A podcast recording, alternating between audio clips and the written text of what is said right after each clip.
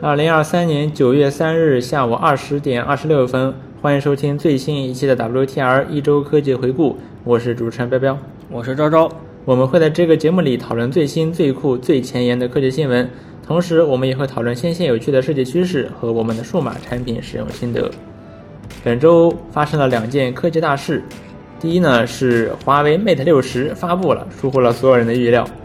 第二件事是 Apple 发布了呃它秋季发布会邀请函，那我们可以聊一聊哪些产品值得买。我们首先来聊一聊华为，哎呀，我们居然把华为和苹果放一起了。 感觉会很有流量，感觉会、会有人炒。我在我这儿应该没有人炒，我相信，首先关注度没那么高，二相信我们的粉丝能听到这个播客的人应该素质还是比较高的。嗯嗯，那我们先来聊一聊华为的 Mate 六十。嗯，首先是 Mate 六十突然发布，真的是出乎了所有人的预料。对，就是他没有开任何的发布会，没有搞任何的预热，嗯没有任何的邀请函，直接就上架官网了，然后你直接就可以付钱，然后购买了。是，而且当天在深圳的华为店，你还可以当场提货走人，真的是提货带回家。对，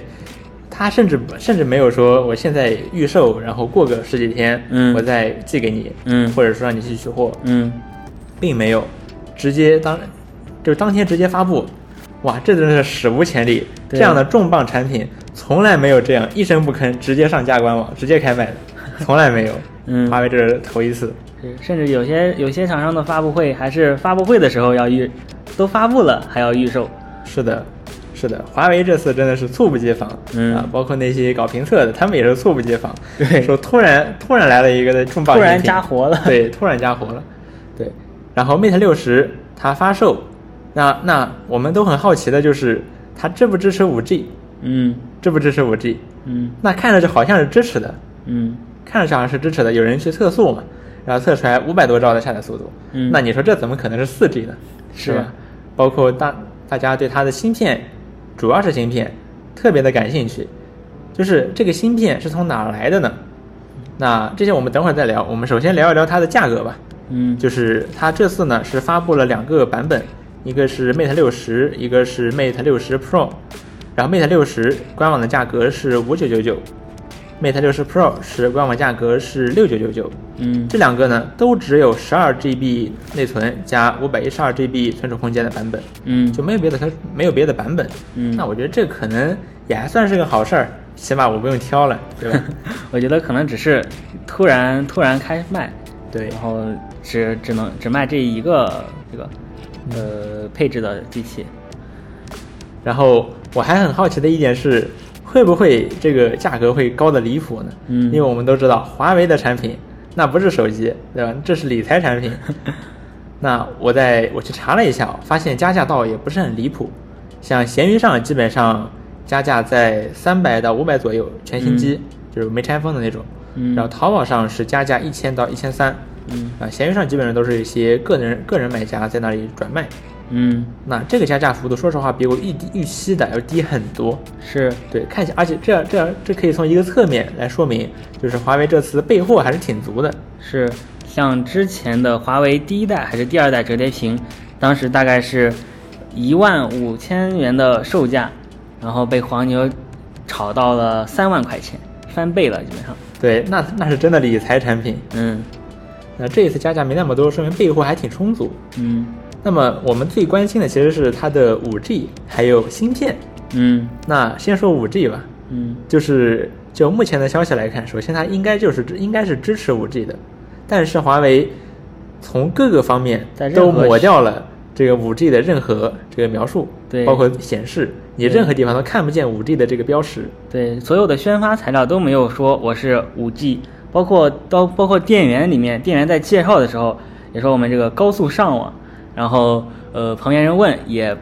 闭口不谈，闭口不谈五 G 这回事儿，这表现很神奇包。括他在通信栏的呃那个呃信号，就手机的信号那个标志那儿，如果呃如果你呃就是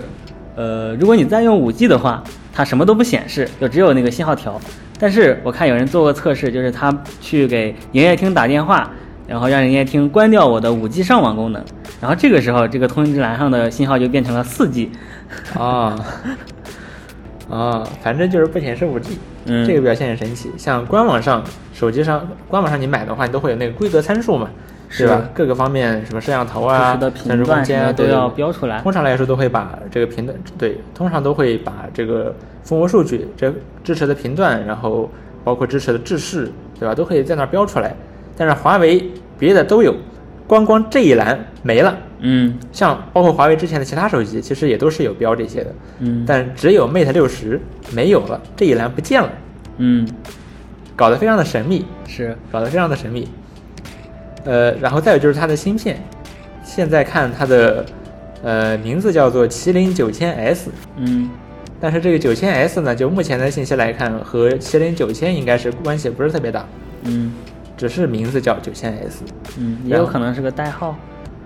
也有可能。然后它的呃核心，呃它的 CPU 核心是，呃据我所知好像是华为他们自己设计的，嗯就并没有用公版的架构。嗯对，然后性能方面倒不是特别强，就目前的消息来看，似乎只是能和八八八掰掰一掰手腕儿。嗯然后还有一些我们比较关心的，比如说这个芯片它是谁制造的呢？嗯，对吧？是台积电造的，还是中芯国中芯国际造的？台积电首先要排除吧，不能造。嗯，是。那中芯国际它能造得了这么先进的芯片吗？因为据我所知啊，中芯国际它是可以制造十四纳米的芯片的，然后七纳米的芯片呢呃也是可以造，但是成本会很高。当然，它用的这个制造十四纳米芯片用的光刻机肯定不是国产的了。之前有有新闻说是国产二十八纳米光刻机，但后面好像所有的新闻都删掉了，嗯应该是并没有真的造出来。对嗯，国产光刻机应该差很远。然后中芯国际呢，但是我们都知道，现在我们手机基本上用的都是，比如说高通、骁龙，对吧？他们基本上用的是台积电的五纳米的生产工艺。那如果用在手机上的话，那如果用比较旧的工艺，那可能呃发热量会很高，就像当初的八八八，对吧？嗯 嗯，它用的是虽然是台积电八纳米，但是发热非常的高。嗯所以说我们很好奇它是谁生产的呢？其实台积电生是不是台积电生产的还真不一定。就是我呃华为发布之后啊，我去查了一下，发现在今年的六月份左右。有一则新闻，就是美国放松了对华的芯呃这个芯片管制，就是延长了这个豁免期限，嗯像台积电啊，然后三星啊、SK 海力士啊这些厂厂商，仍然可以在中国新建生新的这个生产线，然后可继可以继续向华出手出口芯片。嗯所以说，啊、而这个是这是六月份的新闻。那华为如果动作够快的话，没准啊，没准是可以这个仍然从台积电去购两个买芯月片，造出来。对，没准也是有可能的。嗯对，当然这个我们也没有什么确凿的消息，基本上也只能等到未来会有什么人能够确认这一点。嗯嗯，这是华为 Mate 六十哦，它还有另外一个很重磅的功能，嗯就是卫星通话。嗯呃这个呃，我不知道，就是现现在的话是有那种海事卫星电话，是可以打卫星电话的。嗯但是长得都特别的笨重，就是那那种类似于类似于那种大哥大，然后有一个很长的天塑胶天线，嗯那那种样子。然后呃，当然资费也比较高，嗯有这种海事卫星电话。海事卫星嘛，那肯定就是在海上，对吧？你肯定周围没有基站嘛，嗯对吧，谁谁能谁能把基站建海上呢？嗯然后你可以在海上打电话。嗯华为 Mate 六十是和中国电信合作，用电信的卫星来拨嗯打卫星电话。说实话，我也是第一次了解到，原来电信居然提供卫星电话服务，嗯我还是第一次了了解到。它这个，呃，它是要购买，它只首先它只能电信卡，对吧？嗯因为是电信的卫星。第二呢，它的这个资费价格还是比较高的，嗯而且它是首首先是拨打，呃，这个国内的电话是十块钱每分钟，国际长途二十元每分钟，然后拨打国际卫星电话，比如说你要和海事卫星，就是前面我提到的这个海事卫星电话，或者说一星这种去的，他们之间去打电话是五十元每分钟，嗯并且它是双向收费，嗯就是说不仅我拨打方要要收费，接收接听方也要收费，嗯那接听的话是国内十元每分钟，然后发短信的话也是要单独收费，对吧？五块钱每条，然后接收是免费的，嗯这个资费还是比较高的。但是我相信，如果有需求的人呢，还是用得起的，嗯，是，因为说实话，海事卫星电话也并不便宜。对，然后这个功能是应该是全世界第一个做，呃，把这个卫星电话功能做进手机里面的厂商，华为应该是，嗯，非常的了不起，非常了不起。只不过我有一个小的问题，就是它这个卫星电话它有一个提示，嗯、在手机顶部，然后它的这个，它这个，它这它的这个图标呢，有点过于像苹果的那个，呃，连接卫星的那个那个图标，就灵动岛展开，然后变成那么一个那么一个标识，嗯有点过于像那个了。 呃，我觉得做一个不一样的，应该也不是什么很难的事情吧。嗯，嗯，就很神奇。呃，但无论如何还是很厉害的。嗯，好，那么以上就是关于华为 Mate 六十的信息了。嗯，那么接下来我们来聊一聊苹果的秋季发布会。嗯，苹果秋季发布会，呃，将会发布 iPhone 十五，对吧？然后据据传言啊，应该还会发布一个 Ultra 版本的 iPhone。哦，对，然后这个 Ultra 版本的 iPhone 呢，想必价格也是会更上一层楼。嗯，Ultra 的手表都要八千块呢，是的，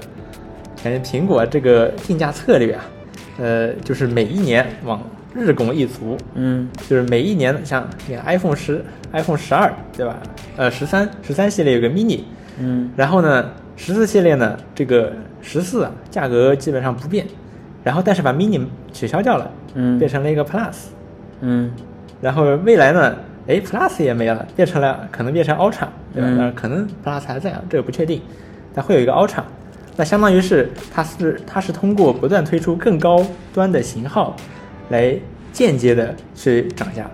嗯就是如果你只看同一个型号，那可能呃区别并不大，但是它是通过这种更高端的型号来变相的涨价。嗯，而事实证明，这个 iPhone 十四 Pro Max 的销量是所有的 iPhone 十四系列里最多的，嗯，这意味着大部分人居然去买了最贵的，对最贵的型号。嗯，那可以想象，苹果可以通过这种日拱一卒的方式， 去逐渐的提高这个产品的价格。嗯，对，最后大家发现买的手机越来越贵了。但其实一万块钱的手机也不是没有，我记得当初 iPhone Ten 就是在国内大概就是一万块钱，是的，是的，嗯苹果发布完 iPhone Ten 之后，先是做了一波呃往下沉市场进军的操作，推出了那个 Ten R，然后发现不太好，包括也做了 Mini 这种稍微廉价一点的 iPhone，但是发现不太好，然后现在又开始往高价尝试了。是的，是的。这说明了什么呢？说明小屏爱好者啊只是在网上叫的响，嗯你要让他们真买呢，这些人实际上并没有那么多。嗯但我还我还是觉得这个手机屏幕呢，肯定是越大越好，嗯对吧？大没有不好的，对吧越大越好，你最好能大到什么八寸，然后折起来，对吧？ 嗯，然后那我们接下来可以聊一聊一个什么呢？我们可以聊一聊现苹果现在已经在售的产品的购买建议。嗯那这个购买建议呢，主这个主要呢是根据它是否快要迭代的标准，这是我们我们主要的依据呢是来自于一个 MacRumors 的一个做的一个统计，嗯，就是是这个产品它有没有可能即将迭代，是嗯根据这么一个标准来定的，值不值得推荐？呃，因为我们知道嘛，基本上如果你决定要买苹果的产品的话，那基本上你价格在你的这个价格承受范围之内，你买最贵的那个，基本上就是最好的那个。所以我们主要讨论的是它会不会将来被迭代掉。那如果说你买了之后一个月之后就推出新款，那肯定不对。对吧嗯？呃新款价格其实是一样的，只不过晚出了一个月，那你肯定不好受。嗯，那在 iPhone 和 iPad 方面，iPhone 十四 Pro，还有应该说整个 iPhone 十四系列吧，都是不建议购买。都被这个 MacRumor 的呃这个这个这个平台打上了不要买的标签。是的，为什么不要买呢？因为 iPhone 十五即将发布。对，原原因非常简单，就是它马上就要被迭代掉了。是的，然后所以然后 iPhone 还那么这是 iPhone 十四系列，那还有 iPhone SE 是要谨慎购买，嗯谨慎购买，因为这个为什么是谨慎呢？因为首先它并没有确凿的证据说它即将会推出下一代，但另一方面来讲，它其实已经推出了一段时间了，嗯对吧？推出两年了。嗯，呃它是和 iPhone，它是在 iPhone 十三发布之后才发布的，对吧？嗯然后现在也有这个讨论，就是说像 iPhone SE 四，那 SE 四没准会采用什么全面屏设计啊什么的。嗯那 iPhone SE，但是也没有什么确凿的消息。我是嗯 iPhone 十五，我们觉得我们知道它肯定是要发布的，对吧？嗯所以说 iPhone SE 是谨慎购买。这个 iPhone SE 三呢是 A 十五芯片，虽然是四核 GPU 的青春版 A 十五，嗯但是也毕竟是 A 十五芯片，所以说仍然是很能打的，是放到现在也仍然是很能打的。然后是 iPad，iPad 十一寸 iPad Pro 也是谨慎购买，嗯因为它也是基本上也是，呃，有可能会推出下一代。下一代的十一寸 iPad Pro 呢，可能会有一个比较大的变化，就是 Mini LED。嗯 Mini LED 当初第一次搭载在 iPad 上的时候，就只有十二点九寸的 iPad 才搭载，那十一寸的 iPad 是没有的。嗯这是 iPad 二零二一，那二零二 iPad 二零二二二仍然是没有十一寸的 iPad Pro 仍然是没有 Mini LED 的，嗯那对吧？那现在二零二三版是不是该有了呢？嗯哼十一寸 iPad Pro，要不然、要不然这个十一寸的 iPad Pro 在屏幕这个最重要的这个部件上，就和十二十二点九寸有明显的差距。嗯那你这个十一寸的 iPad Pro 不如改名叫 Air 得了。嗯对吧？所以说这个也是谨慎购买。嗯，所以它不只是考虑这个型号在这个系列里面它的呃生命周期的情况，它还考虑到了硬件。是的，作为同期的十二点九寸的 iPad Pro，它就它就给出了一个非常中肯的它就标签，对，就是它在生命呃生命周期的中期。是的，嗯，就是现在你买呢也不算错，十二点九寸的 iPad Pro，嗯因为十二点九寸的 iPad Pro 呢，首先它有 Mini LED 屏幕，嗯短时间内苹果应该也不会再再去升级这一块屏幕了，因为嗯已经是基本上算是最好的屏幕了。嗯呃，第二呢，它的性能也完全够用，嗯在 iPad OS 没有做出什么翻天覆地的变化之前，iPad Pro 的性能可以说是完全够用。嗯呃，无论是2021对吧，还是2022都完全够用，嗯可以说是过剩的。所以说，目前来看，就算推出下一代，其实也应该也不会有太大的变化。嗯所以说，iPad 12.9寸的 iPad Pro 是适中啊、你想买就买。嗯然后是 iPad mini。iPad mini 呢，情况和 iPhone SE 也比较类似，就是 iPad mini 用的也是 A 1 5芯片，嗯呃，然后阉它是阉割版吗？这好像不是很清楚啊。但是 iPhone、iPad mini 也有可能会推出新版本。嗯然后目前的这个 iPad mini 有一个比较大的抱怨点，就是它的屏幕，对对它的首先只有六十赫兹，第二呢，它会有那种果冻屏的现象，是还挺严重的。是的，所以说 iPad mini 也有可能会更新，所嗯以也是谨慎购买。嗯再有呢，就是不带后缀的普通的 iPad 十，嗯这个呢也是适中，你想买就买。嗯这个东西呢，为什么呢？因为 首先短时间内就算推出新的版本，应该也不会有太大的变化。嗯第二呢，iPad 十，呃，它的功能也完全能够满足一般人的使用，嗯对吧？那基于这两点呢，呃，你想买就买，嗯所以是适中。嗯那这就是 iPhone 和 iPad。然后 Mac 方面，这个十五寸的 Mac MacBook Air 发布不久，嗯建议购买。嗯 就是说，它现在仍然在它的这个生命周期的早期。对。对，这个平台打的给打的建议是立刻购买。 是的，嗯，它现在发布至今九十天，嗯包括 Mac Studio 和 Mac Pro 都是建议购买，因为嗯它们都是比较新，嗯应该不会这么快会有迭代。嗯还有包括 Mac Mini，这个 M2 芯片的 Mac Mini 也是建议购买，就是短时间内应该也不会有迭代。嗯然后十四寸和十六寸的 MacBook Pro 也是适中，嗯就是想买就买。这个十六、十四寸和十六寸的 MacBook Pro 发布至今已经两百多天了，这你这个是 M 二的，对，发布至今两百多天了。但我觉得，呃，这个 MacBook Pro 还是有挺大的，呃挺有可能有大更新点的，因为从 M 一到 M 二变化并不大。对那下一代还是有很有可以有很多期待的。对，基本上如果你但是 Mac 的话，基本上是要等到明年的三月份的春季发布会应该才会更新，嗯应该不会在秋季九月和十月的发布会上更新。嗯也就是说，现在买的话，差不多还有半年多。嗯十四寸和十六寸的 MacBook Pro，这下一代的话，其实有两个看点了，一个是 M 3芯片，嗯对吧？那 M 3芯片应该会用苹果现在已经包圆了的，呃，台积电三纳米工艺去制造，嗯性能提升应该会比较大。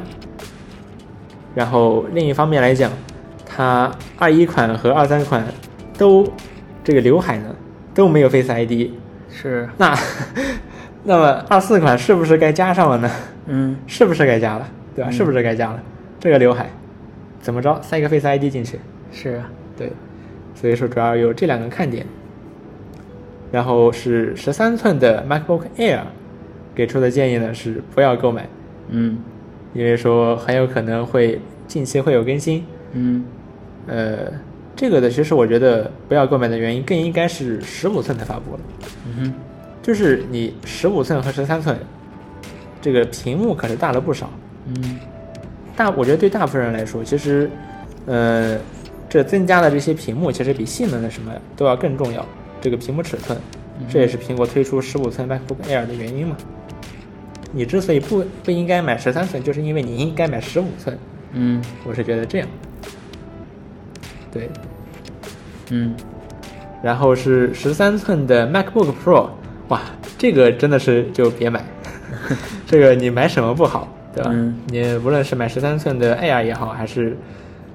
买旧的二零二一的 Pro 也好，都不应该买这个，这个实在是太差了。十三寸的 MacBook Pro，嗯，也不知道苹果当初为什么要发布这个，它它还更新了 M 二芯片。对，为什么呀？ 为什么呀？ Touch Bar 的呃爱好者。太奇怪了。然后是 iMac，iMac 至今发布至今，呃，M1 芯片的 iMac 发布至今已经八百五十六天了，嗯八百五十六天了，现在还是 M1 芯片。嗯，那现在如果购买的话，那很有可能会被苹果背刺，对吧？是因为想必苹果会很快会推出，无论是在应该会在春季，嗯对春季发布会上会推出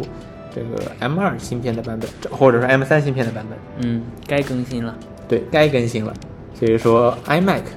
二十四寸的 iMac 是不建议购买。然后这就是 Mac 的情况。嗯那接下来还有两个板块是音乐和手表和其他。那先看音乐，音乐方面呢，这个大的这个 HomePod 是建议购买，Buy Now。嗯，这非个常原因基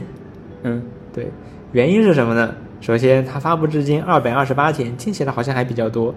但是呢，中间它和它的上一代相比，已经隔了相长相当长一段时间。嗯短时间内，它应该也不会有任何的更新，嗯所以说现在购买也基本上不会背刺。嗯，可以。这网站有统计，就上一上一次迭代这这个产品的迭代，还有还有迭代过吗？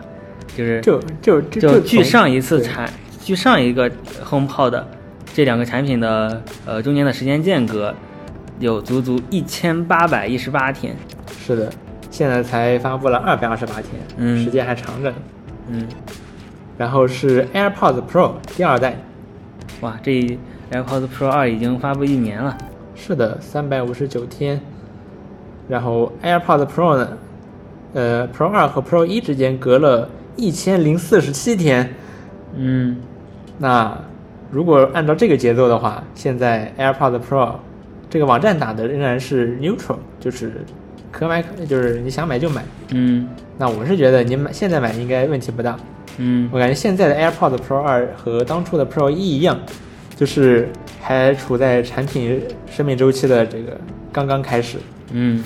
现在您看 iOS 十七、 AirPods Pro 二直接更新了几个重要的新功能，嗯对吧？其他的其他厂商可能是要发布新的耳机才会支持的功能，嗯那 AirPods Pro 二直接 OTA 了，嗯这才是 OTA 之神啊，对不对？所以说 AirPods Pro 二我是觉得完全可以买。然后是 AirPods，或者说 AirPods 三，发布至今六百八十五天。AirPods 呢，它的平均迭代周期是八百八十五天。嗯呃，Pro 呃这个 AirPods 一和二之间隔了八百二十七天，二和三之间隔了九百四十三天。那现在这个 AirPods 三发布了六百八十五天，嗯，那基本上感觉快要对到快要到该更新的时候了。嗯是，而且这个 AirPods 三，我不知道，我感觉它评价并不是特别高，主要是它没有之前的 AirPods 带起来那么舒适。我看主要的批评是这个，嗯因为它也不支持降噪。嗯然后是 AirPods Max，这个呢，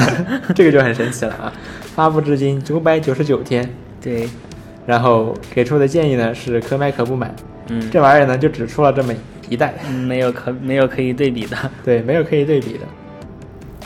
这个不过我是觉得这个东西呢，现在还是不应该买了。嗯为什么呢？因为 AirPods Max 现在里面搭载的还是 H1 芯片，这 H1 芯片呢，就导致它虽然卖的贼贵，对吧？几千块钱比 AirPods Pro 卖的贵多了，嗯但是它仍然不支持像什么对话检测啊，然后呃新的这个自适应通透模式啊，就是自适应模式啊这种新的功新功能，因为它是 H1 芯片，嗯 AirPods Pro 二是 H2 芯片，就支持。那从这一点上来讲，我是觉得 AirPods Max 现在还是不该买，嗯应该等下一代。虽然也不知道下一代什么时候才能出了。嗯然后呢是 HomePod Mini，这个呢发布至今一千零五十五天，同样也是只出了一代，所以没有可比性。是，这个 HomePod Mini 我是觉得买呗，嗯就是我觉得短时间内应该也不会更新，主要我觉得也没有什么升级点了。嗯你说你它还能更新什么呢？像是新的那个大的 HomePod，它之它的规格甚至还不如 Mini 呢。那如果如果你只从什么呃芯片或者说支持的传感器方面来讲，嗯对吧？所以说 HomePod Mini 我觉得买就没什么，没有什么问题，嗯对，没什么问题。然后呢是手表和 Apple TV，Apple TV 这个现在的这一代呢是呃发布至今已经三百二十天了，Apple TV 平均的迭代周期还挺不稳定的。嗯平均是这个七百三十八天，但是最短的是二百三十一天，最长的有一千三百二十三天。嗯那新的这个现在的这个 Apple TV 呢，里面装的是这个超级阉割版的 i 十五芯片， 嗯好像是三核 GPU 吧，嗯，就是比那个 SE 里面的那个还要差一点。嗯但毕竟是个电视盒子啊，你想想，里面装了个 A 十五，嗯还卖这么便宜，还还能有什？我们还能要求什么呢？嗯所以说，我觉得 Apple TV 短时间内应该也不会有什么更新，主要也没有更新的必要了。嗯就是你还能要求什么呢？里面装了个 A 十五哎， 嗯，它也没有个屏幕什么的，所以说我觉得没有什么升级点，嗯短时间内看不到什么升级点。嗯然后是 Apple Watch Series 系列，就是数字系列，发布至今三百六十一天，而它的平均迭代周期是三百六十五天，也就是说它非常规律，对对，而且很规律，对，基本上跟迭代周期都在三百多天，感觉嗯它和 iPhone 一样，基本上每次每次秋季的发布会，它都和 iPhone 一起发布对新的版本。对，而且听说今今年是 Apple Watch 要可 Apple Watch 可能要发布一个也是特殊版本，Ten 的版本，啊，他也哇，但苹果手就这表么，还能有，苹果有这么不喜欢酒 吗？这都要跳过。嗯，嗯但是留言对留言，呃，其实 Apple Watch 是它它的传言其实还挺多的，主要是集中在像是血糖传血糖血糖检测的功能上，嗯还有血压检测。但是这两个方面，就目前的消息来看，好像苹果的这个研发过程都不是很顺利，嗯所以说应该也不会搭载在 Apple Watch Series 9上面。嗯而 Apple Watch 这个产品呢，我感觉它从 Series 六开始就没什么变化了，嗯就每年可能就是屏幕稍微大一点点，甚至芯片都不怎么变了。嗯也不知道 Series 九会不会继续这样，就是挤牙膏。嗯那如果我们从呃六到八这三代来看，都是挤牙膏，那九我觉得可能也是免不了俗。嗯苹果可能会把这个，我觉得啊，苹果可能会把这些升级点都放在 Ultra 上。哦，嗯。然后 Apple Watch SE 发布至今三百六十一天，这一代的 SE，这个 SE 我记得它的宣发还是挺搞的，嗯哼，就是说它发布的时候，它跟 Apple Watch Series 三比，说屏幕面积增大了多少多少哦，那个时候我还真信了，哇，屏幕面积变大了。嗯然后后来一看呢，发现不是这么不是这么回事儿，和上一代的 SE 比，这个屏幕面积根本没有变化，嗯它是所以它不和上一代比，是和 Series 三比，嗯这多欺负，这这太欺负人了，嗯对不对？啊，那这个 Apple Watch SE 它的上一代，呃，到这一代之间隔了七百二十二天，然后这一代呢发布至今三百六十一天，那从这个角度来看，好像是在产品生命周期的中期。嗯，可能明年这个时候就要发布了。对，所以说它也是你想买就买的类型。嗯实际上，可能大部分人 Apple Watch SE E 就够了。嗯不过我是觉得 Series 系列应该会更好一点，主要是 Series 系列现在有这个全天候显示功能，就是嗯 AOD、嗯 AOD，我觉得 AOD 还是挺重要的。屏嗯幕面积倒无所谓，但是 LED 比较重要。嗯，然后是 Apple Watch Ultra，这个 Mac Rumors 给它打了一个不建议购买，理由是，呃，可能很快会有更新。嗯这个原因呢，我觉得也可以理解，因为 Apple Watch 本身就是一个年年更新的产品。嗯那既就算它是 Ultra，也很有可能是年年更新，可能屏幕面积稍微大一点点，让芯片稍微升级一下，这就算一次更新了。嗯，嗯，而且我呃说到这个 Apple Watch Ultra，我感觉买 Ultra 的人买 Ultra 的人好像还不少。是这样的，是这样的。嗯，就在就在现实生活中，我看到可能会零零星星看到不少。对，其实它发布的时候，很多人对它的预测不是特别的乐观。对，一个主要手表卖手机那么贵，一对，一个是价格卖的贼贵，嗯另一个方面来讲，它没有颜色可以选，嗯它只有这么一个银色，而且外观也比较的粗犷。嗯那买手表的一个很大的原因在于装饰嘛。嗯那可能这这只有这一个颜色的话，可能难以比较难以搭配，嗯所以说很多人对它的销量不是特别乐观。嗯但没想到卖的还挺好。嗯看来，只要苹果出足够贵的版产，那只要是苹果出的，再贵也有人买，对不对？嗯甚至可能卖的越贵，卖的越好。 嗯，所以说 Apple Watch Ultra 也是不建议购买。嗯嗯，哎，说实说起来，我们刚才 iPhone 和 iPad 没有聊这个发售日期。对，但其实他们也没有太大必要要聊，因为基本上都是每年就每每年发布一款。对 iPhone 就像从第一代 iPhone 发布至今，感觉 iPhone 就像一个钟摆一样，嗯每年 tick 一下。嗯，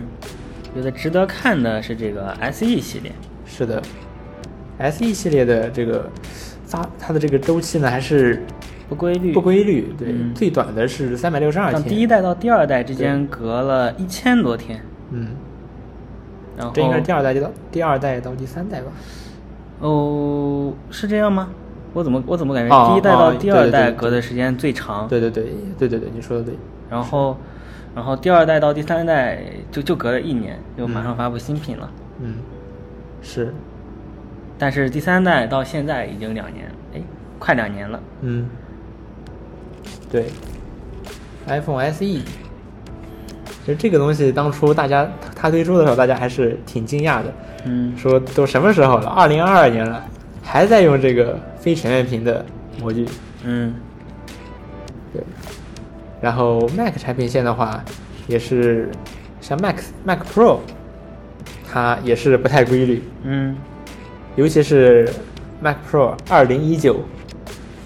呃，应该是 Mac Pro 二零一九到更上一代的 Mac Pro 之间隔了两千一百八十二天哇，哦就是到上一代那个垃圾桶 Mac Pro 之间。嗯隔了两千一百八十二天，嗯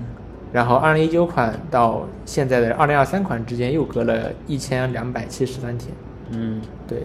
这个是比较不规律的。嗯然后 Mac Studio 看上去是年更了，嗯，有 M 芯片加持之后都能做到年更了。嗯，包括 MacBook Air，还有 Mac Mini，包括 MacBook Pro，、嗯看上去都能是都是年更了。嗯嗯，就是 Mac MacBook Pro 好像隔得久了一点，对，隔了四百天啊，不是正好一年。行，那么以上就是关于苹果的基本上所有产品，从他们的产品生命周期来讲的购买建议了。嗯，是一个很新的角度。下一个环节是科技琐事环节，在这个环节我们会聊一些一句话新闻，比较简短的新闻。嗯，第一个新闻是国内的八家大语言模型获批上线。就我们知道，国内这个大语言模型，你要你要真的你要做出来应用，是要经过审批的，就有点像那个运营商的牌照，就五 G 牌照这种东西。是，然后本周发布了八家，分别是百度的文心一言、抖音的云雀大模型、智谱的那个 Chat GLM，然后中科院的子东太初，这个没怎么听说过。然后还有百川智能百的百川大模型，然后还有三家上海企业的上海的企业机构，分别是商汤 MiniMax 和上海人工智能实验室。嗯，其实有一，它里面居然还有一些没有没有怎么听过的是大模的。型。而讯飞居然不在这个列表里面。嗯，讯飞我记得是推出之后评价相对而言最好的。是的，就我体验而言，我也觉得讯飞应该是，我不知道，它可能和 Chat 和智谱的这个 Chat GLM 差不多，嗯就是应该都是国内做的最好的两家，嗯，哦是然这后么我个觉事得儿。这个是也很神奇，它居然北京企业、上海企业分的这么明确。 啊啊，就北京和上海，而且北京比较多，嗯嗯，很神奇，很神奇。唉，国内做什么都要牌照，嗯对。然后下面一个事情是，Apple 可能会买下台积电三纳米工艺的全部产能，嗯哇，这是怎么回事儿呢？其实本来不是全部，嗯本来呢是打算买百分之九十，嗯剩下百分之十是谁的呢？是英特尔的。嗯，没错，英特尔不用自家的生产厂晶圆生产厂来跑来买台积电的。 嗯嗯，但是呢，Intel 的芯片研发出现了一些问题，嗯推迟了，所以说现在就变成了苹果包圆儿，嗯苹果包圆儿。呃，那三纳米芯片的话，可能会用在比如说 i 十七，包括 M 三芯片，嗯并且这个三纳米呢，相比之前什么四纳，相比于这个这个四纳米到三纳米和之前的五纳米到四纳米，实际上三呃四纳米到三纳米是一个比较大的进步，嗯因为四纳米其实和五纳米差别并不大，嗯这个四纳米到三纳米才是一个比较大的进步。当然，这个多少纳米其实也就是这么一个说着说着玩儿啊、呃没什么太大的实际含义。嗯大家也不用往什么原子大小的那方面去想，这只是一个代号。我们可以期待一下 A 十七芯片和 M 三芯片会有比较大的现在节日。嗯实际上，现在有一些传言，像就是 A 十七芯片的传言，就是有人放出来了 Geekbench 的跑分，应该是 Geekbench 六的 Geekbench 六的跑分，A 十七芯片的提升可能会高达百分之二十以上。嗯，还是幅度还是比较可观的。嗯这是 CPU，那 GPU 的话好像没有太多的消息，我们可以期待一波。关于苹果还有另外一件事情是 iPhone 十四 Pro，有一些用户开始发现他们的 iPhone 十四 Pro 开始烧屏了。嗯呃，iPhone 十四 Pro 它发布的时候的新功能之一就是 AOD，对吧？息屏显示，那相当于你的屏幕必须时时刻刻都显示一个图像在这个屏幕上。嗯那这会不会导致烧屏呢？因为 OLED 的屏幕，如果你长时间显示同一个这个图像的话，会容易烧屏。嗯会不会烧屏呢？有一些用户啊，开始抱怨这个他们的呃 iPhone 十四 Pro 的屏幕开始烧屏了。嗯就当然就规模来讲，好像也不是特别大。嗯呃，而且出了这种事情的话，他们现在肯定还在保修期内，所以说苹果肯定是会换的。然后还有一些人呢，他们发现这个 iPhone 十四 Pro 的这个灵动岛周围啊，出现了黑色的横线。嗯呃，但这个东西呢，实际上和烧屏并不是一回事儿，因为当初在，因为这个东西它实际上是打孔屏的不良品，嗯就是有打孔屏它有时候会出现这种不良品，症状就是旁边会出现这种黑线。当初这个打孔屏工艺还不是那么成熟的时候，这个现象可能会比较普遍。呃，当初一加八 Pro 就出现了比较多的人，他们发现他们的这个摄像头挖孔周围出现了黑色的横条儿。嗯对，嗯、所以说这其实并不是烧屏，而是这个打孔屏的不良品。呃嗯那当然，这苹果肯定也是给换的。然后还有一个关于苹果的事情，是中国超过了美国，成为了 iPhone 全球最大的市场。啊啊、这么着超过，嗯 对，这么个事儿，很神奇。这是我在 MacRumors 上看到的一则新闻。现在第一是美国，啊，不是，第一是中国，第二是美国，然后第三呢是意大利，然后第四、第五名是呃英国和印度，意大利居然这么多吗？非常的神奇，对吧？非常的神奇。然后还有一个事儿是，苹果上架了一个 Apps by Apple 的页面，嗯在这个页面里面，苹果详细的介绍了自家各种各样的自带 App，嗯无论是 iOS 的还是 macOS，甚至还有 Apple Watch 的，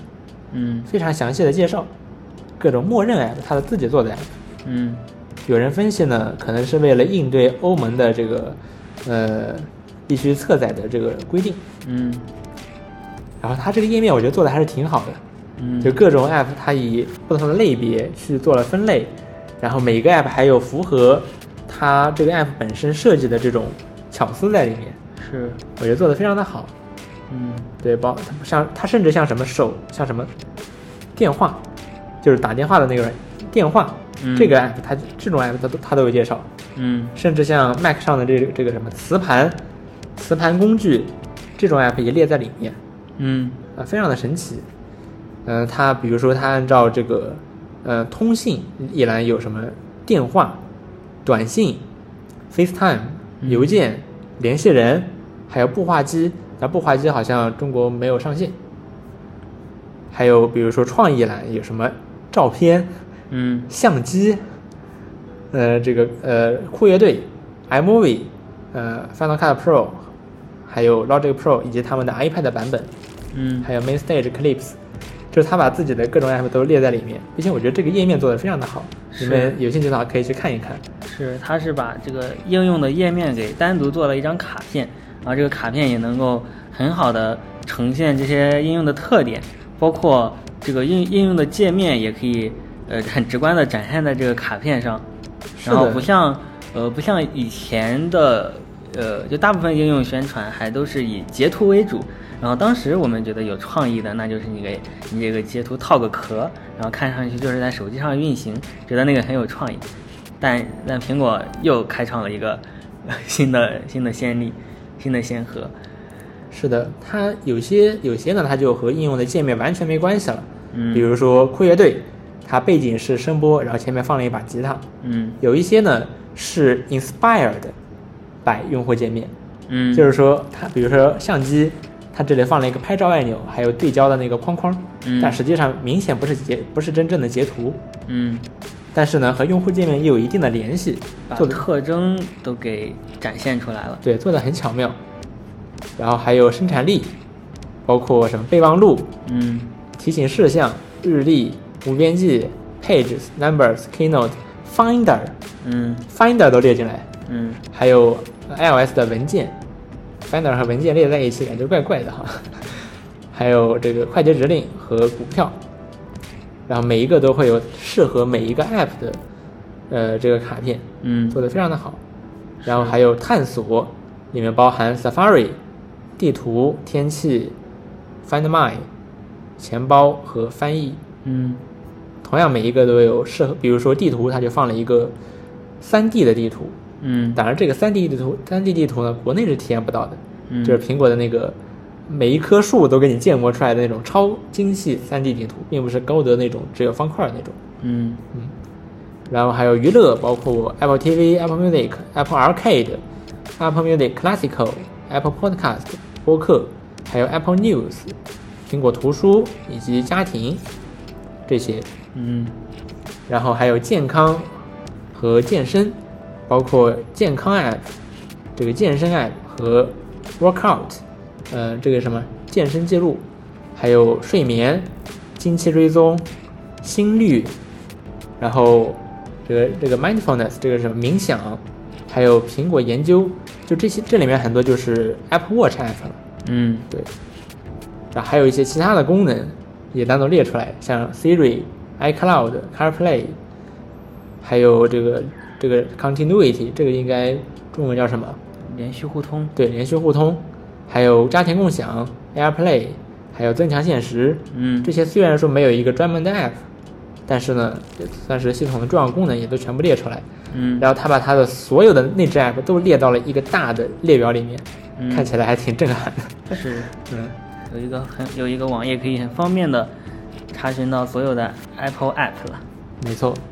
可能就是为了应对这些第三方的应用市场。然后下面一个事儿就和苹果没有关系了，是微软即将删除 Windows 的写字版 app。嗯写字版 app 这是一个很古老的 app 了，嗯应该从 XP 时代就有了。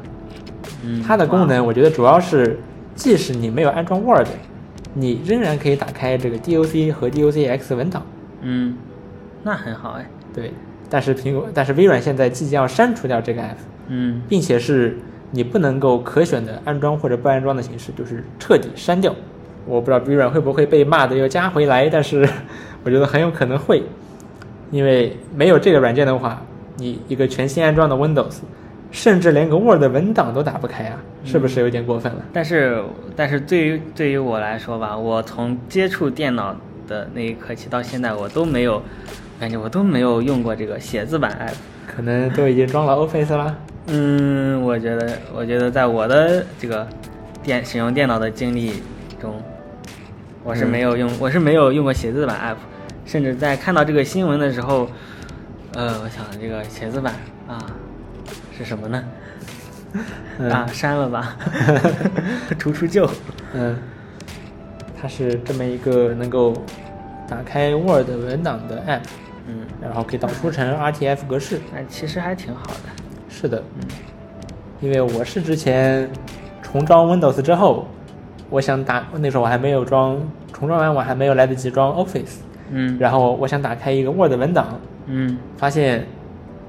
打发现只能用这个写字板打开，嗯然后像 PPT 还有 Excel 那就想都别想，嗯，对吧？完全打不开。嗯我觉得这一点 Windows 和 macOS 的这个这个怎么说还挺不一样的。嗯哼，就 macOS，哪怕你不装任何的第三方软件，那你仍然可以用预览来打开这些文件，嗯你起码可以看一看。嗯对。然后苹苹果也是提供了免费的三件套供你使用，哦就是 Kin- 就是 Numbers，然后啊， Pages，苹果的这对些，对对，这是免费的，对吧？然后下面一个事儿是，Xmind 重写了渲染引擎。就哇 Xmind 是一个知名的思维导图软件，然后我也买了它的会员。然后最近他给我弹了一条更新，说他百分之百重写了渲染引擎，嗯感觉这还是挺了不起的一件事情，因为可以想象它的这个渲染引擎并不会很简单。嗯他们花了足足两年时间才重写完了这个引擎。嗯然后他们说未来会更新一些大家期待已久的功能，比如说高亮主题中的部分文字，现在只能一个节点，要么整个高亮，要么整个加粗，或者整个不加粗，嗯呃，只只能这样。同时，然后继续提升性能，巴拉巴拉巴拉。嗯，说实话，我一开始我没有看到“将来”这两个字儿，我还兴冲冲的打开说：“哎，现在可以直接加粗部分文字了。” 实际上还没有啊，这个是将来会更新的功能，但目前已经换上了这个新的引擎了。嗯我试用了一下，我觉得说实话没什么区别， 因为我感觉本来的那个引擎效率也不是特别特别低，嗯有用起来并没有太大的差别。当然没有 bug 是好事儿，嗯没有 bug 是好事儿。嗯呃然后你现在新版本的文件你也是不能用旧版本的 Xmind 打开，这都无所谓。对，嗯这这么一个事儿。下面一个事情，是，下面一条新闻是 Power Toy Power Toys 又更新了新功能。Power Toys 最近在呃更新新功能的频率还挺高的啊。没错，我记得我之前用的时候，它很长一段时间只是打磨现有的功能而已。是，然后这个新功能是叫做裁剪与锁定。嗯，这个这个名字可能看不出来什么花样，啊，但是，呃，我介绍一下它的功能还是挺震撼的。它可以把你的一个窗口，然后你自己框选其中的一部分，让它实时更新，实时保持呃你这个相当于你这个窗口的一个录屏，一个一个复制品。然后呃，除了当一个复制品之外，它还可以呃直接把这个窗口截出来，就是把就是这个窗你截出来这个部分还是可以交互的，这太牛逼了！嗯，太就牛逼了对所有应用都可以用。那这个应用场景有什么呢？我想了想，可能比如说比如说直播的时候，直播的时候我要给大家看一个呃网页的一部分，或者看我的这个呃即时通信软件的某个人的聊天，那么像 QQ 和微信，他们都已都已经做成了，嗯，哦，他们都已经做成了这个呃联系人和聊天界面集合的这个呃呃这个设计，但是但是他们其实也都有也都有这个呃可以单独拉出来的功能，所以这个这个例子好像不太好，但总之就是这个意思。我觉得是，比如说我直播的时候，我就可以把这个网页的那个弹幕窗口给单独截出来，嗯然后一直挂着，嗯这样我至是这样我就可以只看这一小块儿弹幕这一小块儿。嗯作为主播的话，我就不需要看，把对吧？因为其他部分我也用不着。嗯，是，这个功能还是挺厉害的，特别还它支持所有的应用。没错，就看起来非常的，甚至有点，甚至有点搞笑， 嗯就是一个应用只剩这么一小块儿，然后你仍然可以操作。嗯嗯，我觉得这个还是挺好的。嗯哎，这个功能，这个 idea，说实话并不新鲜，嗯哼，因为像比如说 Arc 浏览器，它也有比如说哦摘抄网页的一部分，包括苹果以前也出过，就是苹果在 macOS OS 10那个时代，它是嗯有这个也是有小组件，但那个小组件和现在的小组件完全不是一回事儿啊。嗯它那个小组件也是可以摘抄网页的一部分，然后也是可以实时更新，嗯但是能把一个软件的一部分，一个软件的一部分单独摘抄出来，单单独摘出来，嗯啊，太太神奇了。是非常 amazing 的一个功能。是的，然后下一个新闻是，任天堂本周又开直面会了，然后这个直面会还是专门给超级马里奥兄弟惊奇开的，哦，对就为这就一个游戏，对，放了大概二十多分钟的，呃，这个实机实机演示，然后我我我真真切切被他惊奇到了。哦，这是一个什么样的游戏呢？嗯，这个这个这个游戏就是马里奥，马里奥是个平台跳跃游戏嘛。但是超级马里奥兄弟这个这个系列，大概是它这个超级马里奥兄弟其实是我们这个马里奥的正传，它就是大概有九年九年没有更新了吧？这是呃，时隔九年发布的发布的另一个超级马里奥兄弟的更新正传的更新。然后其实这个游戏在我在我上一次大概六月份看任天堂直面会的时候，并没有并没有什么感触。就马里奥一个平台跳跃，顶砖块儿，吃蘑菇变大，然后嗯你你在不同的场景里跳啊，就这样。而且还而且马里奥还有一个呃马里奥创作家马造马造二这个游戏非常牛逼，它可以它可以用所有马里奥里面的素材，从从那个六四的呃呃那个像素像素的场景，到现在这个三 D 的场三呃应该说是三 D 场景，但是二 D 展现的这个这个形式，它都可以用，你都可以去设计关卡。那我想，一个平台跳跃游戏，它还能做成什么样呢？对啊，你都可以自己制造关卡了，对，基本上，嗯、这是不是登顶了嘛？？对，就感觉是把这个类型已经做到头了，嗯，你但还能怎么做？是，但是看完之后，看完这个演示之后，我是，嗯，确实被惊奇到了。还呃，首先它它首先首先它是一些功一些功能，呃一些能力吧，就比如变身，它可以变成大象，变成钻头，然后这个变身功能，我觉得是有点像卡比的，卡比吸入，然后变成一个新的形态，有新的能力。嗯，然后然后它还有一个，呃，这个新的形态呢，它肯定能衍生出很多很多玩法，包括也能变成一个滚球，让一个球在一个关卡里面，那可就是你你不能很自主的控制它移移动嘛，所以这个东西就很有很有的玩了。就变身这一套有可以有很多有意思的地方，然后还有它惊这个惊奇名字的由来，有一个惊奇花儿，啊，吃了这个惊奇花之后，这个世界都变得像呃像置换了一样，对我我看那个场景就感觉，我的天哪，这真的不是吸那啥了吗？ 嗯，比如说比如说这个水管它会弯曲，然后有一大堆的牛向你冲过来之类的，然后这个这个场景我觉得也会非常非常的好玩，因为它的因为它的场景交互有很多，包括它它还演示了一个有一堆泡泡从屏幕底下升上来，相当于在推着你往上走，这这又是一种新的游戏形式。还有一个从天上往下掉，然后你去你可以冲开这些云层， 又是一个新的游戏形式。还有一个还有一个俯视角度的，就我们平时玩的马里奥这个平横版平台跳跃游戏，都是你人往前走，看一个侧面，但是它加入了一个顶视，从顶部往下看，嗯，哦，创意非常牛逼。嗯，这还没完， 这还没完。马里奥这个超级马里奥兄弟还多了一个徽章的功能，这个徽章的功能就我觉得真的就是超级缝合怪了。嗯，第一个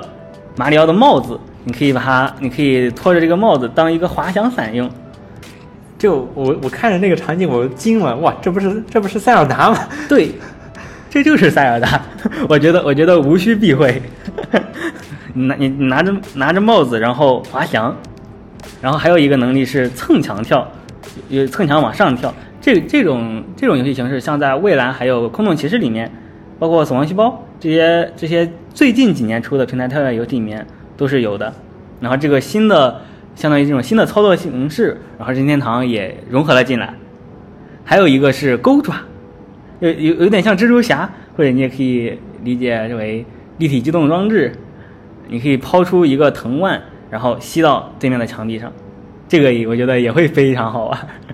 然后还然后还有更多的能力，呃大概有我看那个界面，大概是三个九吧，二十七种能力。就是你大概你你觉得这一关有点难了，你带一个新能力进去，然后可能会变得简单一点。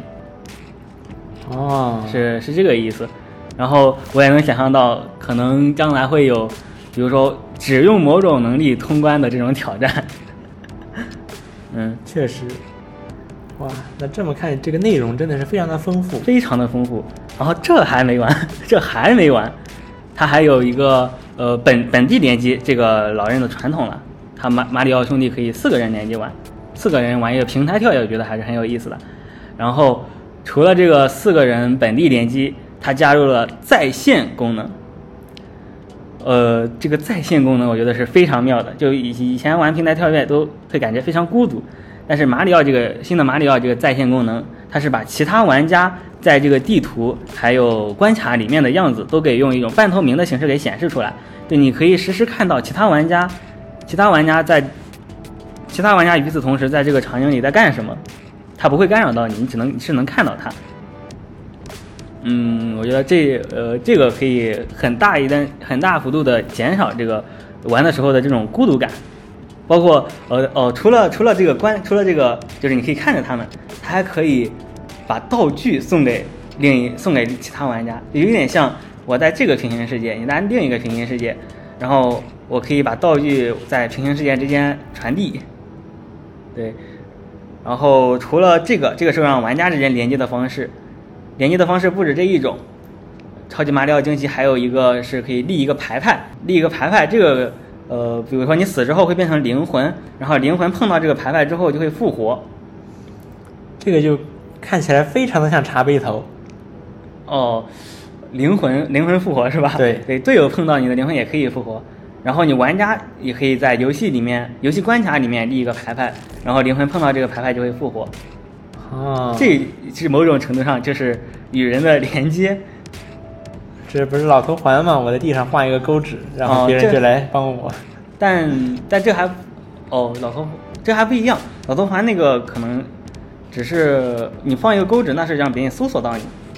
这是一个匹配机制。然后呃，老头环的留言功能也只是留留个言，没有一些对游戏没有实质性的帮助。然后马里奥这个更有点更有点像是小岛秀夫的《死亡搁浅》，《死亡搁浅》里面其他玩家造的各种装置，然后都是是是所有玩家都可以呃共同使用的。啊，然后这个马里奥的这个 League 的这个牌牌也是所有玩家可以使用，并且它还在还会在这个牌牌上面显示已救过多少人，就非常像死亡搁浅。死亡搁浅是有你多少多少人给你点多少赞？人给你点赞，对，嗯，这间接表明你帮助了多少人。然后小岛秀夫称这这个是一个全新的游戏形式，然后就是这个，呃，帮与与人与人之间的连接，然后呃可以就是一种全新的游戏形式。然后马里奥把这个元素也给融入了进去， Amazing，是。真的是超级混合怪。然后他这次直这次直面会公布的消息差不多是这些，但我觉得吧，呃，他不可能把游戏的所有内容全部在一次直面会上发出来吧，所以对这个游戏就变得令我十分期待了。对，嗯，我其实是一个这个平台跳跃玩家的忠实爱好者，然后我之前认为这个世界第一的平台跳跃是蔚蓝， 因为它操作操作手感非常非常好，然后也可以有非常多的 mod，可以有各种各样的花样。但是这个超级马里奥惊奇出来之后，我觉得这个位置可能要动一动，因为它实在缝了太多东西，我觉得我觉得应该会超级超级好玩。到时候我们拭目以待。啊拭目以待说起来，今年的这些游戏啊，他们都有一个特征，嗯，就是好游戏都有一个特征，就是量大，管 饱。像是像马里奥这种游戏也可以做到量大，是，像你看什么《王国之泪》也是量大，嗯，对吧？好游戏，然后量大，嗯。然后呃，《博德之门》好游戏，然后量大，嗯，然后《星空》好不好游戏先另说，但是量大，量大。对，量大，嗯，所以这可能是近期这些好游戏的一个风向，就是量大， 而且感觉今年也是好游戏辈出的一个一个一年，嗯，有点有有点感觉像是疫情几年耽搁的游戏都在今年发售发布了，是的，都在今年做完了。是的。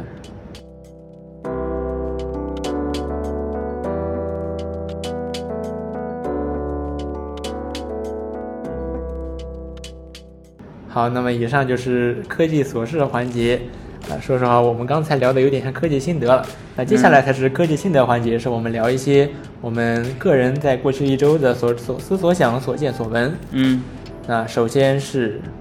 昭昭要讲一讲他用 VR 看抖音的体验。嗯，嗯，其实 VR，其实抖音的 VR 版，这个应该是 Pico 这个项目，呃呃，Pico 这个项目在立项的时候就决定了，然后也是首先登录了 Pico 的那些机器，像我买了 Quest 就用不了，但是它上一周推出了 Quest 版，然后你可以在那个 Side Quest 就是一个第三方的应用商店，呃，其实。并应该是说侧载说工应用具商店不，应用商店不太准确，还是一个侧载 hack 的工具。嗯然后你就可以在那里面装了抖音，嗯，太神奇了！在 VR 里面刷抖音，是一种什么样的体验呢？哎，它不是刷抖音， 它只能看直播，哦就是它没有做呃兴趣兴趣那个推荐，它里面只有一些直播间。嗯哦，我还以为可以在超大，VR 里 VR 超大里屏幕里面刷对抖音。对，嗯，说实话，这个因为现在有一些电视它支持九十度旋转，然后你可以在一个六十寸、七十寸、八十寸的屏幕上，十六比九竖屏，然后刷抖音。哦有一些电视会有这种功能。是嗯，而且而且我觉得不能刷抖音，还有一个很很神奇的点，不能理解的点，就是呃抖音上现在其实有很多全景的资源，就不光是直播，包括呃就正常的视频，呃不能说正常的视频，就是正常的普通的这个视频，除了直播之外的视频，它也是有很多全景的资源。你拿着你刷你抖音，可能刷一会儿就能刷到一个这个全景的推荐，这个时候它会提示你拿着手机晃一晃，看一看这个神奇的小东西，神奇的 A，神奇的呃 VR，神奇的全景，嗯，然后 VR 里面居然不能这么看，有点可惜。然后 VR 里面这个是只能看直播，然后直播抖音也做了一些很有意思的，呃，也不能说很有意思，就是抖音一些我我的观察吧，就抖音还是主要还是在做这个，呃，卖主播的这个嗯这么一个形式，这里面有非常多的女主播，大概就是站在站在一个很小的房间里，很小的房间里面。然后聊天或者唱歌，嗯，说实话，我看了一圈，感觉基本上都没什么 意思。嗯，嗯，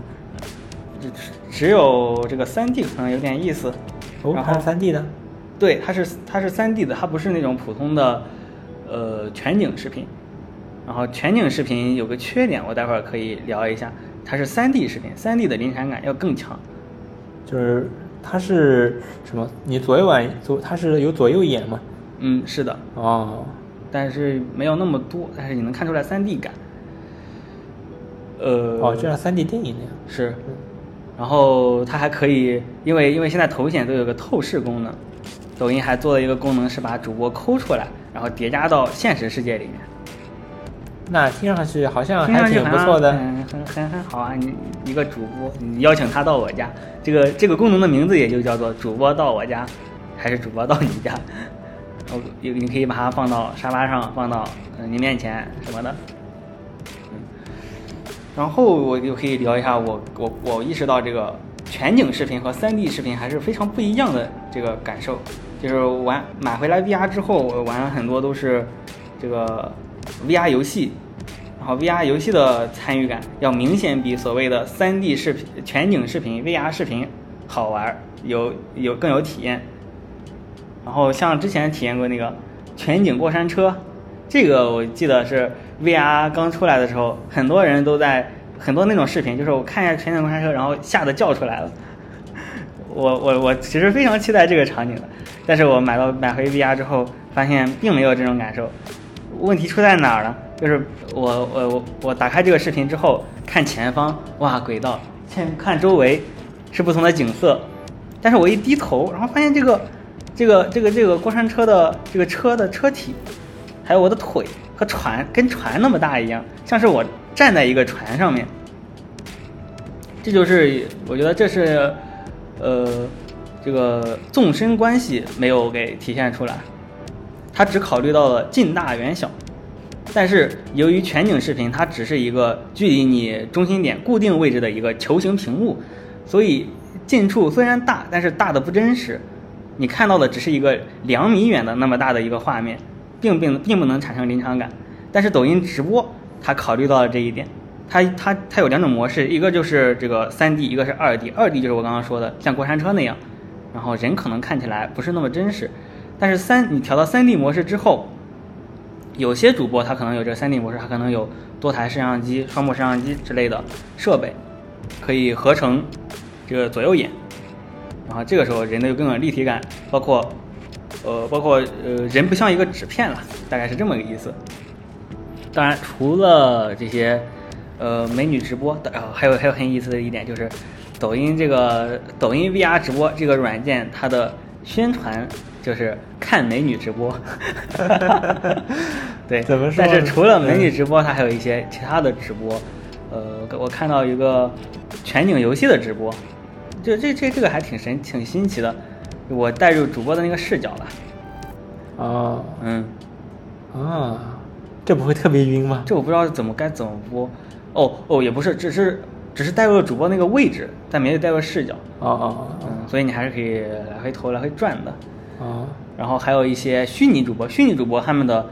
这个 3D 的感觉就更好了，因为它不是用双呃多目摄像机合成的，它是真真实实有这个场景信息的，哦，所以它的立体感要比呃双目的这些真人直播效果更好。嗯但是我确实没有看出这个 VR 直播的真正的卖点在哪儿，可能美女唯一的直就是播美女直播了。美女直播， 嗯，嗯，其实确实，嗯，好，那么这就是你说完了吗、嗯 v r VR 抖音对，用起来怎么样？你用起满意来美女直播，美女好看吗？嗯，嗯 不知道，嗯，行，好，那么 没注意。好家伙，真的是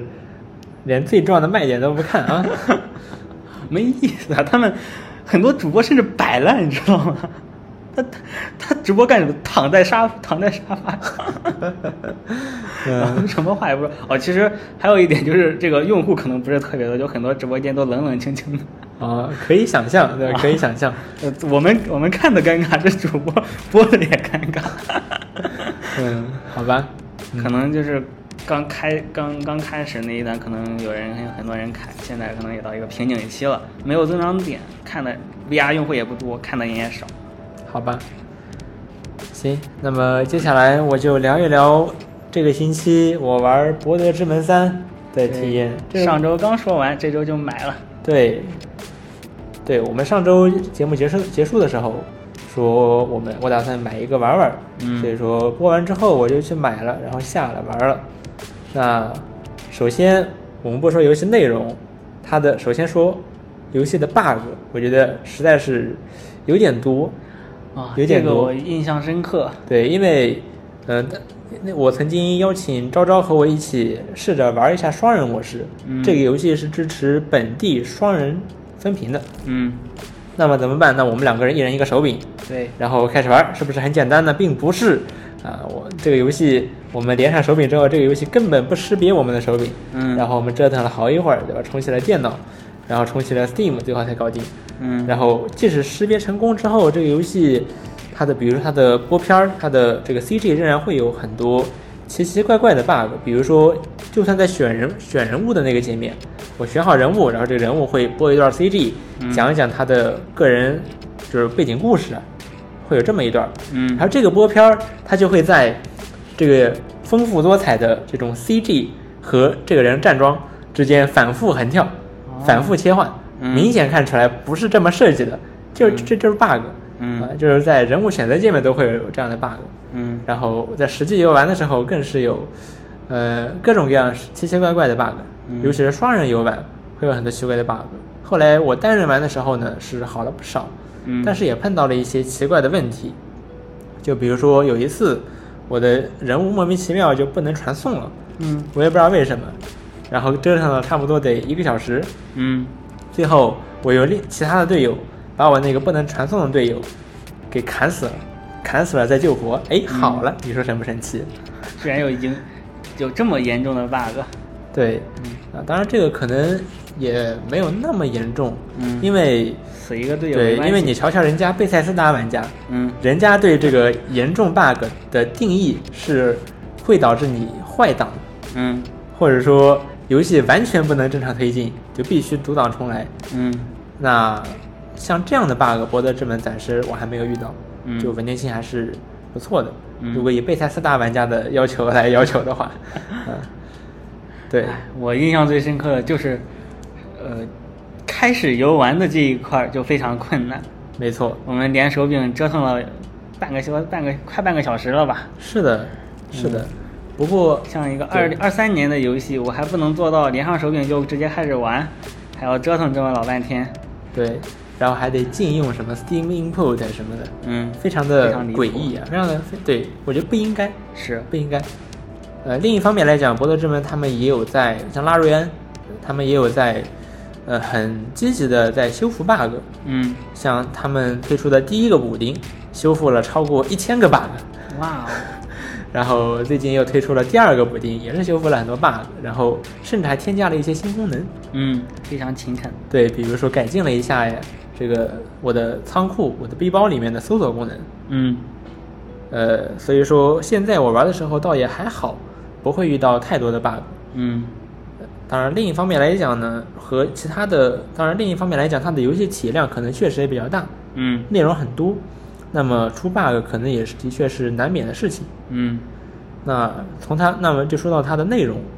它的内容确实非常的多。嗯这个游戏应该是总共有三章，然后我现在总算我现在玩了三十个小时，才把第一章给探索完。嗯，第一哇哦章，就什么概念呢？就好像是这这三张啊，每一张都有一整个游戏的体量，嗯，然后他把三个游戏做进了一个游戏里面，哇哦，然后这个体，然后这个内容就非常的丰富，嗯内容就非常的丰富，呃，然后它的剧情呢，呃，我目前玩的都是比较正经的，倒是没有太离谱的。但你想离谱的，完全可以离谱。像它正式发售之前，吸引了很多玩家的那个日熊的场面，就非常的非常的神奇，对吧？很多 ro romantic， 对，浪漫场景，对，你可以和熊，对吧？非常的离谱。嗯然后选项的你可以选，也可以选的非常的离谱。嗯然后这个玩的感觉呢是很特别的，嗯哼就是我以前是没有太玩过这种，呃，比如说 D N D 或者说回合制的游戏。嗯那这个游戏呢，它给我的感觉啊，就好像我是在跑团，嗯我是在跑团，然后呃，这个游戏呢就是我的这个那个叫什么？ ，DM 对，D M 说书人，说书人，然后他呢就给我讲述这个游戏的故事，我在或者说跑团的这个故事，嗯然后，呃，然后我要干什么事情？行，那我要掷个骰子，过个判定，嗯对吧？比如说你想要偷这个人的这个这个包，嗯那怎么办呢？哎，你要过一下鉴定，你要掷个骰，嗯或者说你要，呃，这个主要比如说你要剧情，你要说服这个人，对吧？我偷了你的东西，嗯，然后你说，哎，是不是你偷的？ 我说当然不是了，这个时候过一个说 服，对不对？嗯然后或者说欺骗，然后我就我看我能不能成功的把你骗过去。对，然后这个东西其实对对于这个说书人或者说 DM 的考验是很大的。就比如说，就比如刚彪哥刚才举的例子，如果判定通过了，这个说书人需要呃编一段场景，然后来把这个过程给描绘出来。然后即使包括不成功，他也需要有一个场景来描绘出来。然后，然后还有还你如果如果这个是个好 DM 的话，他还有呃这个大成功或者是稍微成功，就这种很细微的区别，他都给他都能给你演绎出来。但是像博德之门的《博德之门三》的话，他应该就做了非常非常多的这种呃 if 条 if 判定，是的，嗯，是的。就非常的有非常的有代入感，嗯，然后它的故事方面呢，我是觉得还行，嗯就说实话，没有让我觉得特别惊艳，并没有，嗯我还是觉得。波兰蠢驴 CD 片儿写的故事是游戏界最好的，对，啊，对你你我我玩你你去玩巫师三，你去玩巫师之王权的陨落，嗯哦甚至包括二零七七，嗯我觉得他们的这个故事的水准是要比博德之门三要高的，嗯而且体量也不小，对吧？嗯呃，《博德之门三》，然后战斗方面呢，呃，说实话，我是觉得难度会比较高。嗯我会碰到一些，比如呃明显比我强的怪物，嗯对吧？然后我就打不过，所以说一开始的时候我就被这个事情折磨了很久，就是我打不过啊，真的打不过，我地图里谁也碰到一个什么我都打不过，嗯太糟心了。后来我就想通了，就是，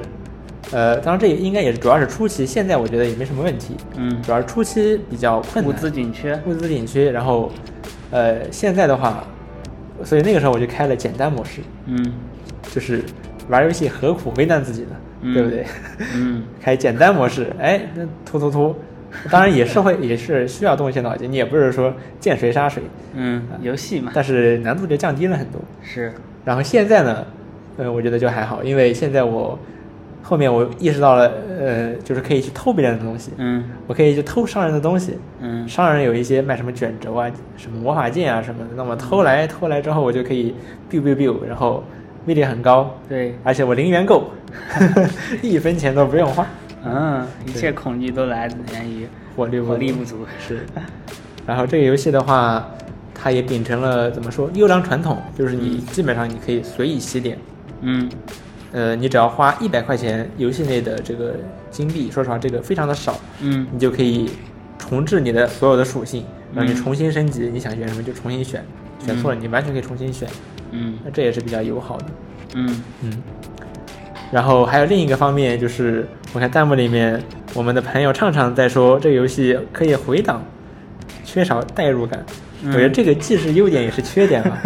对呃缺点对缺点的话就是这个游戏它的存档也是很特别，就是嗯不像很多游戏它其实，比如说你在过 CG 的时候，或者说你在战斗的时候，你是不能存档的。嗯但是《博德之门》在任何时候，嗯随时可以存档。比如说你在过掷骰子、过判定的时候，嗯你你存个档，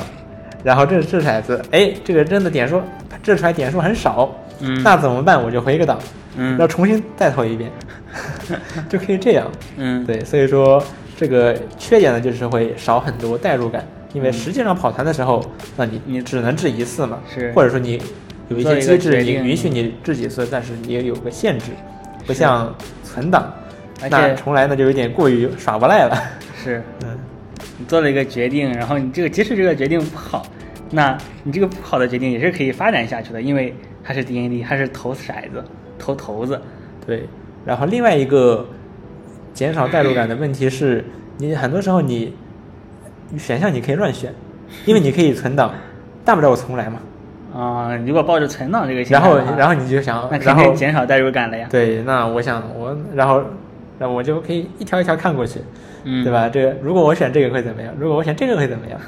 对吧？那实际上你，实际上在跑团的时候，你肯定不能这么干，是你不能问跟 DM 说，哎，我去干这样， 然后 DM 跟你说一通，然后 我要不行不行，我要这么干，那这肯定不行，对吧？是但是在博德之门里面，你可以这么干，就缺少了代入感。嗯当然，好处就在于它降低了游戏难度，嗯对于手残玩家比较友好。嗯对，呃，这就是我关于《博德之门》的体验。总的来说，我觉得我可以给这个游戏打八分，嗯就是，呃，它的各方面做的都还不错，但说实话，没有哪个方面让我觉得特别惊艳的。嗯，对，然然后但是量大管饱，让来来吧。量大管饱，这是今年游戏的主旋律。好，那么以上就是我要我所我想说的事情了。那嗯以上也是本周 WTR 的全部内容。那我是彪彪，我是昭昭，我们下周再见，拜拜。拜拜。